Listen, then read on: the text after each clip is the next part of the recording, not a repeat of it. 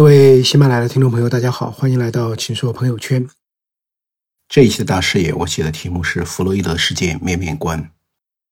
人与自然的失衡造就了新冠疫情，人与人的冲突造就了弗洛伊德事件。五月二十五日，在美国明尼苏达州明尼阿波利斯市，四十六岁的非洲裔男子乔治·弗洛伊德被白人警察用膝盖压在脖子上八分四十六秒致死。即使他已失去意识，警察也没有移开膝盖。甚至在急救人员抵达现场整整一分钟内还是如此。从抗议到抗议，美国的头条新闻迅速切换。这是美国梦被美国噩梦缠绕的一年，而以大选为重的特朗普，这个领导欲远高于领导力的自负者，让一切都变得更糟。在美国的抗议浪潮中，“我不能呼吸”和“黑人的梦也是梦”是举的最多的两条标语。他们如同两道深深的伤痕，刻在现代文明社会的躯体上。我不能呼吸，代表了一种生存状态，被生活所困，被高压奴隶，喘息挣扎，无法逃脱。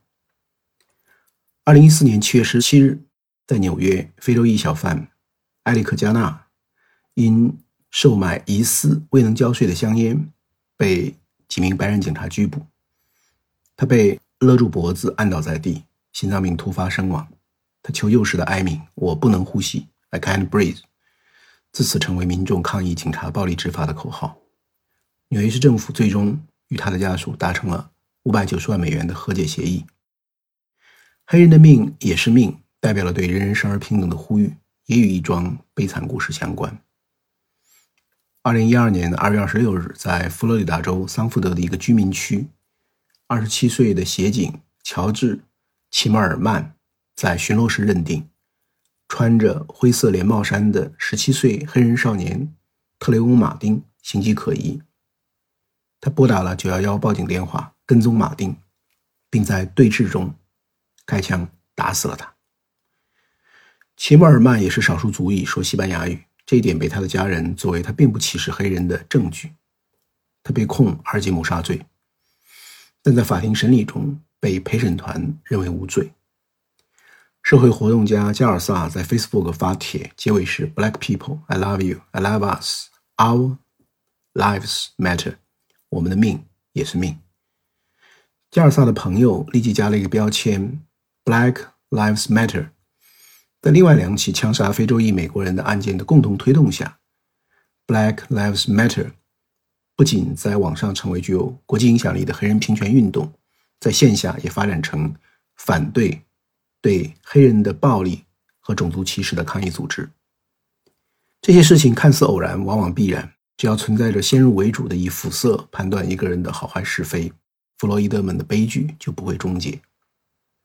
弗洛伊德事件不仅是关于种族肤色的故事，也是关于社会分化、治理失灵、司法正义缺乏、结构性矛盾加深的故事。不仅是美国的故事，也是世界的故事。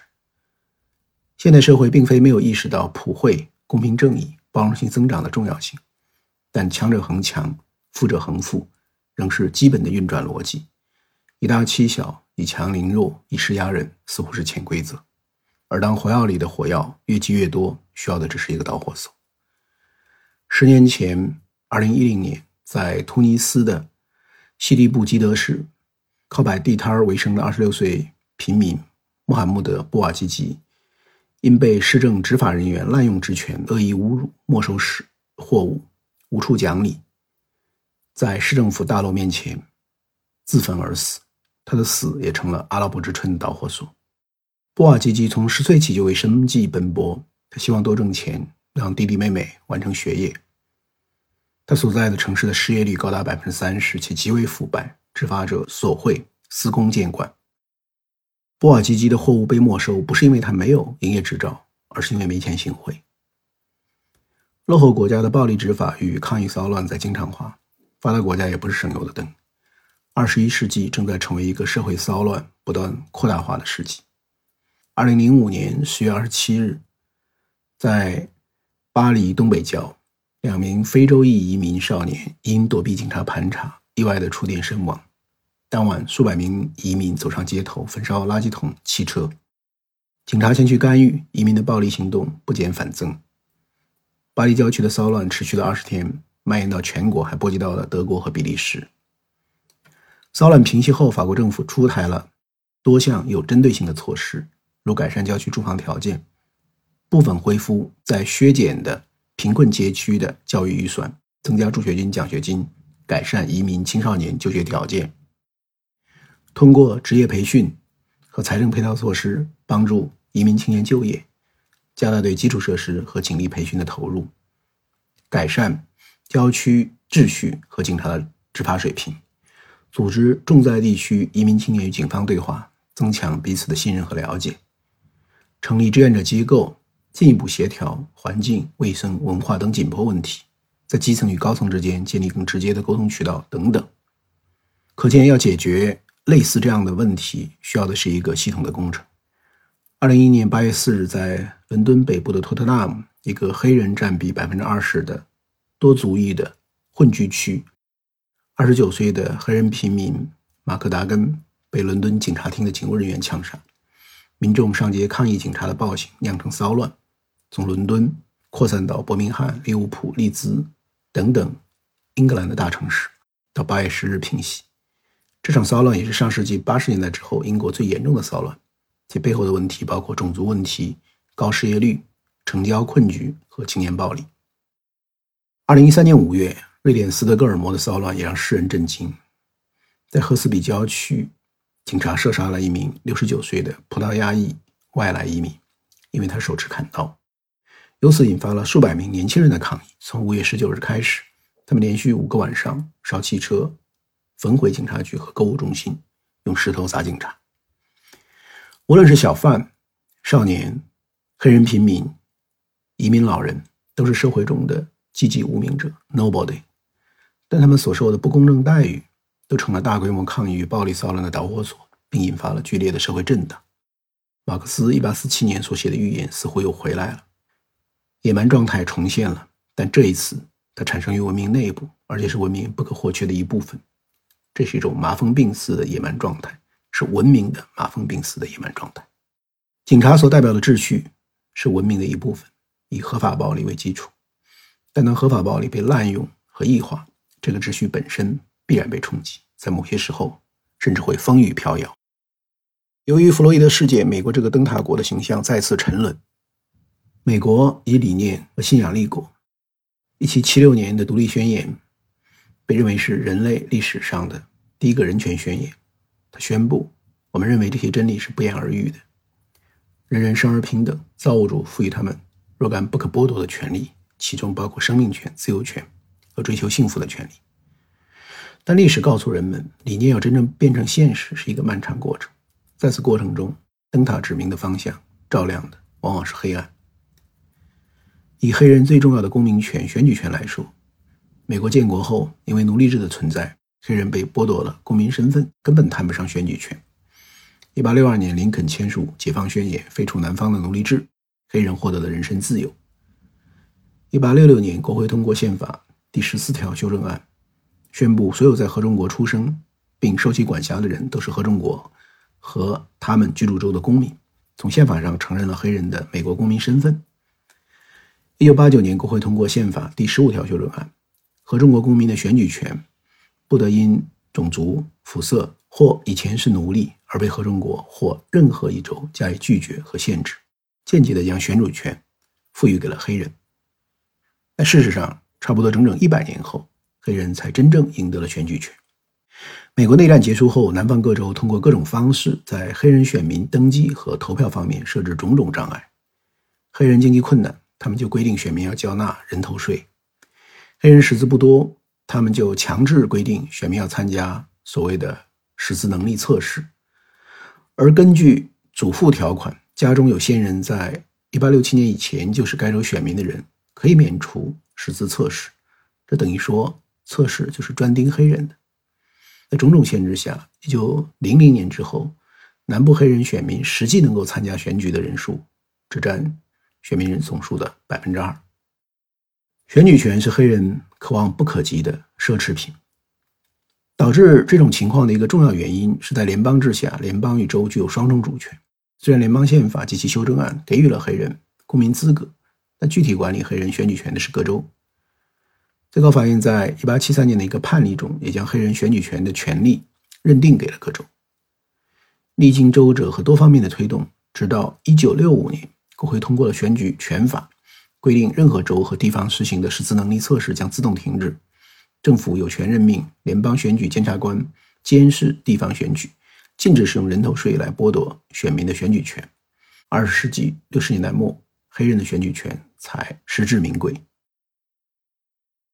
在美国，几乎所有政治问题最后都会变为司法问题，求助于法官的权威。然而，法官也是人，最高法院的大法官能否高瞻远瞩、顺应历史潮流，往往决定了历史的走向。法律面前人人平等是现代社会的基本价值观，但法律赋予的平等，在社会中究竟能够实现多少？有一种看法的认同者颇多：社会平等只代表了资格平等，而个人在社会上的地位和成就要靠自己的努力。法律不保证结果的平等。也有一种流行说法，种族隔离是黑人和白人自发选择的结果，他们主动选择生活在自己人当中，造成了事实上的种族隔离。不过，事实上的种族隔离真的是事实吗？理查德·罗斯坦在《法律的颜色》一书中指出，事实上的种族隔离的确有可能存在，但它非但不是故事的主要内容，反而成了某些当权者掩饰的借口。他详实的论证了。在黑人民权运动取得瞩目成功之前，相比白人公民，黑人公民在教育、就业、婚姻、住房、交通、同工同酬等方面，遭遇了数不胜数的双重标准，被强迫生活在黑人群体之中，不许入侵白人的社区。在住房方面的歧视，具体表现为有白人社区及居民集体驱赶，甚至以暴力手段恐吓搬进其所住社区的黑人。有房地产协会区别对待黑人，提高房屋的售价或租赁的价格；更有联邦住房管理局建立重重标准，妨碍黑人建立住房项目，使其不得施工，甚至以维稳为借口，妨碍黑人与白人的融合。黑人家庭搬进白人家庭为主的社区后，警方很少逮捕闹事的白人居民，而黑人居民常常作为替罪羊，煽动者锒铛入狱。融合计划自然很快夭折。还有研究指出，空间区隔是种族隔离的最重要方式之一。第二次世界大战后，在一波又一波的郊区化、城市道路规划、城市更新的运动中，政府与土地开发商联手，不断推高地价、房价。黑人贫困阶层因无力购房，只能聚居于旧城贫民区，或者被安置在远远隔离于中产社区的公共住宅之中。不是黑人造成的贫民区，而是高度分异的社会空间结构及其住房排斥，以及与此相关联的城市资源分配的严重失衡，让黑人困顿于问题社区，并因此成为永久的问题种族。平等是法律的概念，不平等则是更加真实的社会感受。美国的基尼系数已经攀升到五十年来最高，美国 GDP 的近五分之一用于医疗保健。但美国医疗保健的覆盖面低于任何一个发达国家。与其说是肤色的歧视，不如说是一系列社会、经济、执法、司法的结构性锁定，让非洲裔美国人的命运改变举步维艰。也许到未来的某一天，当肤色不再和下层社会、高犯罪率、低收入与失业群体等关联，非洲裔美国人所期待的平等才会真的降临，对肤色的偏见才会真的消失。围绕弗洛伊德事件，在对警察暴力的抗议中，新的暴力也不断发生，由此引发了更多的争议。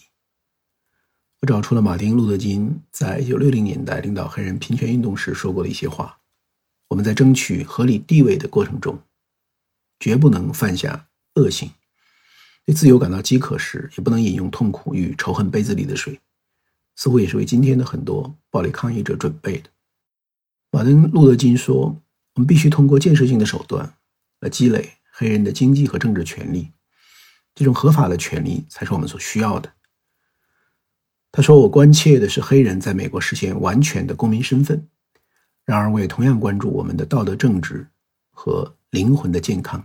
因此，我坚决反对以任何恶意、仇恨和暴力的方法去获得自由，因为这就是压迫我们的人所采取的方式。仇恨不仅伤害。”被憎恨的人，也挫伤仇恨者自己。